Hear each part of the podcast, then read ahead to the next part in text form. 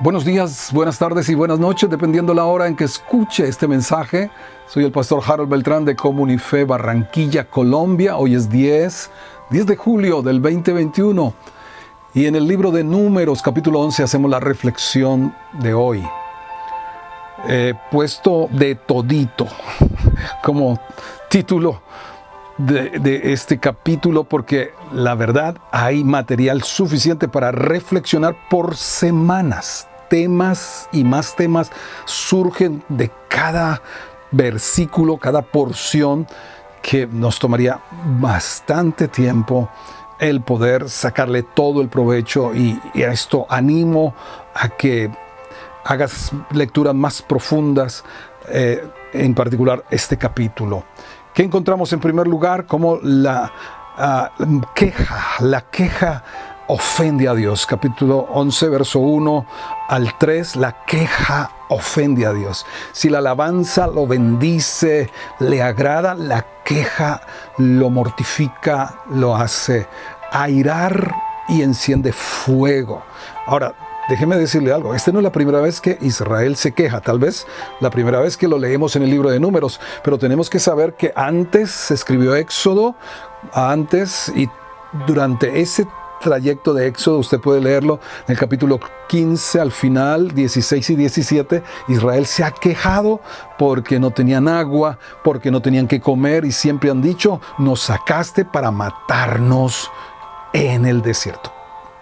Así atribuirle a Dios ese carácter maléfico de, hacer eso con ellos. Entonces, esta no es la primera vez. Retenga ese principio.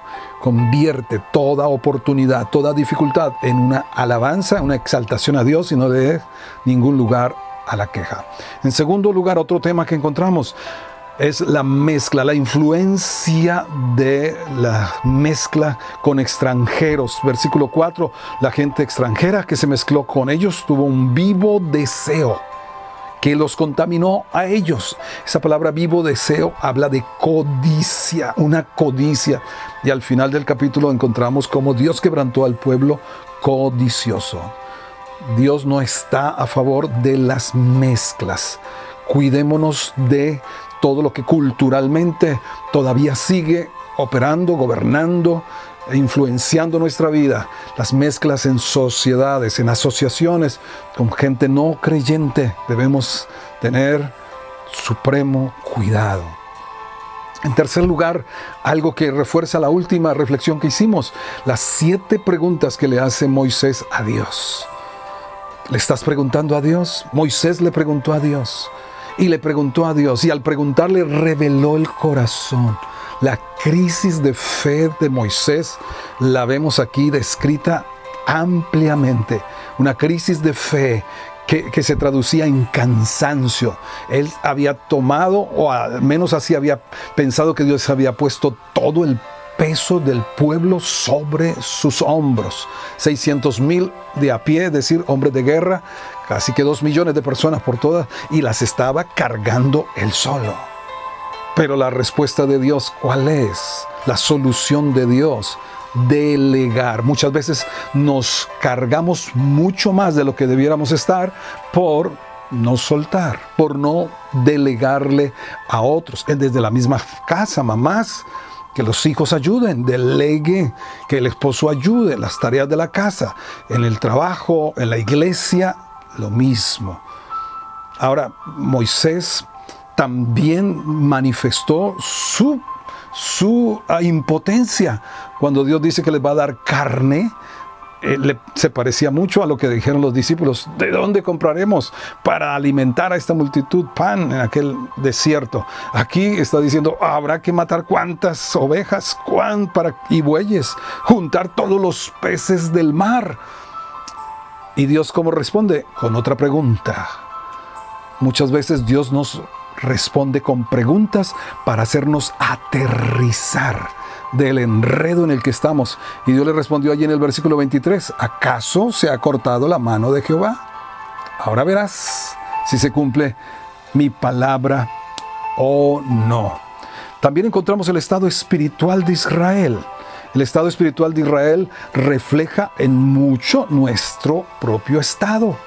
No podemos estar señalando a Israel con el dedo índice porque, como se dice, tres dedos nos están o cuatro señalando a nosotros.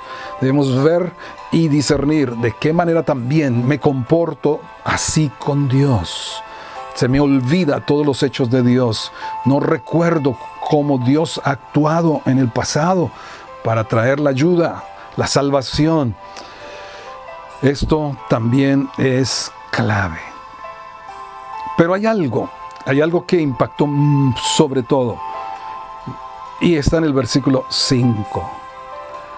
Cuando llegamos a entregar el mayor de los bienes, que es la libertad, con tal que nos den de comer ajos, cebollas, melones, puerros, pepinos, pescado.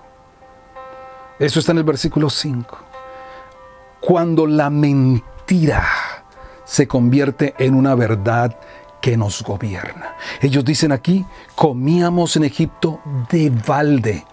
Yo quiero solamente leerles lo que dice Éxodo 1, cuando dice allí en el versículo 13, Éxodo 1, 13, y los egipcios hicieron servir a los hijos de Israel con dureza y amargaron su vida con dura servidumbre en hacer barro y ladrillo y en toda labor del campo y en todo su servicio al cual los obligaban con rigor.